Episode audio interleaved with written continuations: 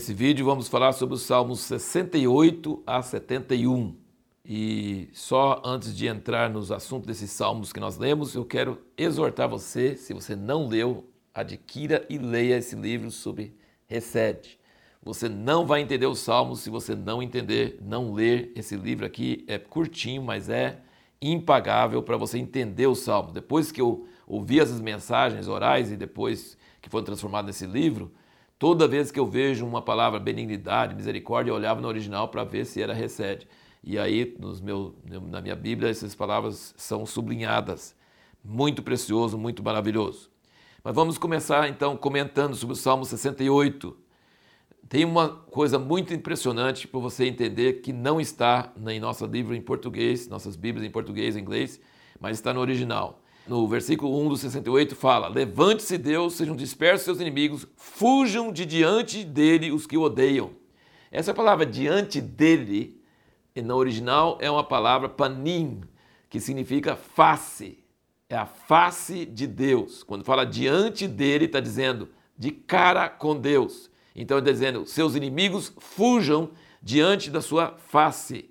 No versículo 2: Como é impelida a fumaça, assim tu os impeles, como a cera se derrete diante do fogo. Também essa mesma palavra, agora já não é a face de Deus, mas é a face do fogo, diante do fogo. Assim pereçam os ímpios diante de Deus. Duas vezes no mesmo versículo, essa palavra panim, diante da face. Diante, quando vê diante, é porque é na face, ou quando você vê presença. No versículo 3 diz: Mas alegram-se os justos e regozijem na presença de Deus. Qual é essa palavra? Presença é a mesma palavra do diante, panim, na, diante da face de Deus. E se encham de júbilo. Versículo 8: A terra se abalava e os céus gotejavam perante a face de Deus. Aqui já está a mesma palavra, panim, diante, perante a face de Deus. O próprio Sinai tremeu na presença, é a mesma palavra no original, panim, na, diante da face de Deus, do Deus de Israel. Então, a face de Deus traz alegria para nós se ele estiver sorrindo, se estiver brilhando a sua face para nós, e traz terror para os inimigos. Aquele que está em pecado tem pavor da face de Deus, e quem está na graça e na presença de Deus, ele tem alegria. A face de Deus traz alegria para ele. Esse Salmo 68 é um salmo muito citado no Novo Testamento e o Salmo 69 mais ainda. Nós já falamos né, que os irmãos Jesus e os doze apóstolos e Paulo, eles gostavam tanto dos salmos que eles citam muitas vezes os salmos no Novo Testamento. Tem muitos, muitos salmos. Aqui, por exemplo, no 68, no versículo 15: Monte grandíssimo é o monte de Bazã, monte de cimos numerosos é o monte de Bazã. Por que estás, o monte de cimos numerosos, olhando com inveja o monte que Deus desejou para sua habitação? Na verdade, o Senhor habitará nele eternamente. Aí está falando que Bazã é um, não sei que monte que é lá em Israel, mas é um monte alto, grande, muito mais importante, naturalmente falando, do que Sião. Mas aqui ele diz: você está olhando com inveja para o monte que Deus desejou, que é o monte Sião, onde Deus vai morar. E aí diz no versículo 18: Tu subiste ao alto, levando os teus cativos, recebeste dons para os homens, até dentro dos rebeldes, para que o Senhor Deus habitasse entre eles. E isso é citado lá em Efésios, capítulo 4 Paulo cita isso. Então, muito maravilhoso. Agora, no capítulo 69, o capítulo 69 é impressionante, porque mistura dois assuntos: as agruras de Davi, o sofrimento dele. Ele está falando do sofrimento dele, mas no meio desse salmo fala muitas coisas sobre a crucificação de Jesus. É impressionante. Nossa pergunta no último vídeo foi: por que, que a profecia aparece tanto nos Salmos? Profecias assim exatas.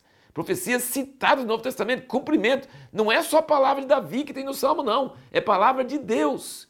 Sabe por que, que acontece isso? Porque quando a pessoa se dirige a Deus em oração, em louvor, em adoração, isso pode acontecer em reuniões nossas da igreja, pode acontecer no seu tempo a, a sós com Deus, quando nós, pode ser, acontecer em reuniões de oração coletiva.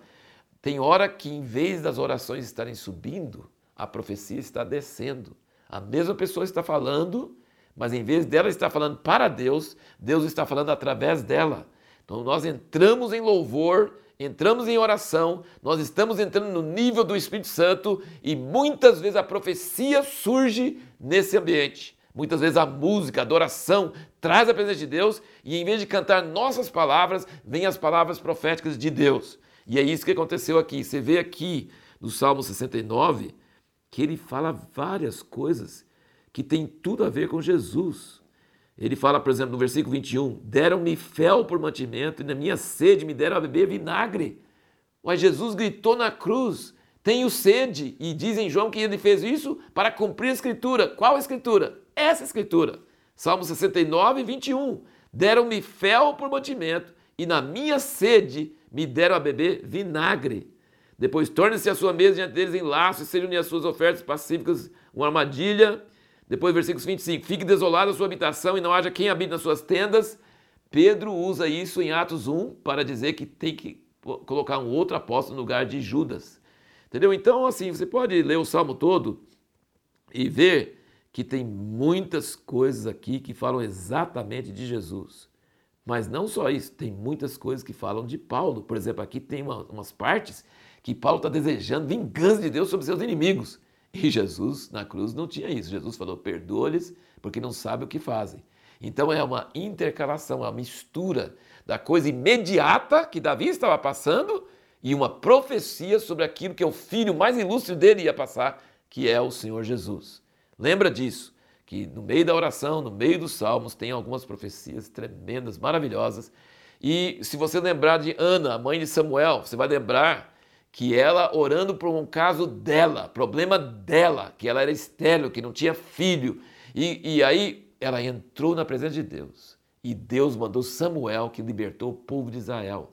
Então, assim, a oração e o clamor e a angústia de uma pessoa aqui na terra pode trazer intervenção de Deus na terra. E em vez de ser só oração para Deus, vem a profecia de Deus para a terra. Isso é uma verdade, assim, maravilhosa.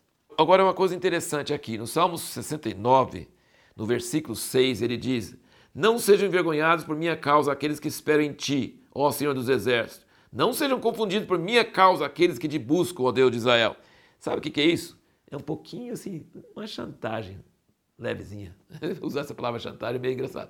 Mas é assim: Davi está falando com Deus: Deus, se o Senhor não me acudir, Todo mundo que espera no Senhor vai ficar envergonhado. Eles vão falar assim: não adianta esperar em Deus, porque ó, Davi esperou e não adiantou. Entendeu? Então ele está usando um pouco de chantagem quando ele fala: Deus, me livra logo, porque senão todo mundo vai achar que não adianta. Então é muito interessante essa liberdade que ele tinha com Deus. Versículo 32 desse mesmo Salmo 69, ele diz: Vejam isso, os mansos se alegram, vós que buscais a Deus, reviva o vosso coração, porque o Senhor ouve os necessitados. Então ele está querendo dizer que se Deus livra ele, então todo mundo que confia no Senhor vai ter alegria. No 70, versículo 4, ele diz: Folguem e alegre-se em ti todos que te buscam aqueles que amam a tua salvação. Digam continuamente: engrandecido seja Deus. E agora, terminando nossa leitura de hoje, é o Salmo 71, que é um salmo bem diferente. E não está dito no título que é de Davi, mas eu fui olhar e, e parece que todo mundo concorda que é um salmo de Davi. Eles falam que é o salmo de um ancião. Agora pensa comigo uma coisa bem interessante. Davi passou risco de morte muitas e muitas e muitas vezes. Ele podia ter morrido, ó, muitas vezes. Só as duas vezes que, que ele estava pertinho de Saul, tocando a harpa, e Saul jogou a lança dele, ele podia ter morrido. E quantas outras vezes, é muita vezes que ele podia ter sido morto. Mas esse cara era para ter morrido, porque entrava em batalha, entrava e, e tinha traição, e tinha. E no, Davi podia ter morrido muitas e muitas vezes. Mas sabe de uma coisa? Morreu de velho. Não é interessante? Isso é muito interessante saber que ele fala no versículo 17: Ensinaste-me, ó Deus, desde a minha mocidade, e até aqui tenho anunciado as tuas maravilhas. Agora, quando estou velho de cabelos brancos, não me desampares, ó Deus, até que tenha anunciado a tua força a essa geração e o teu poder a todos os vindouros. Maravilha. E a pergunta que nós queremos responder no próximo vídeo é: como que Deus aguenta, como que ele suporta ver ímpios prosperando e justos sofrendo? Como que Deus consegue ver ímpios prosperando e justos sofrendo?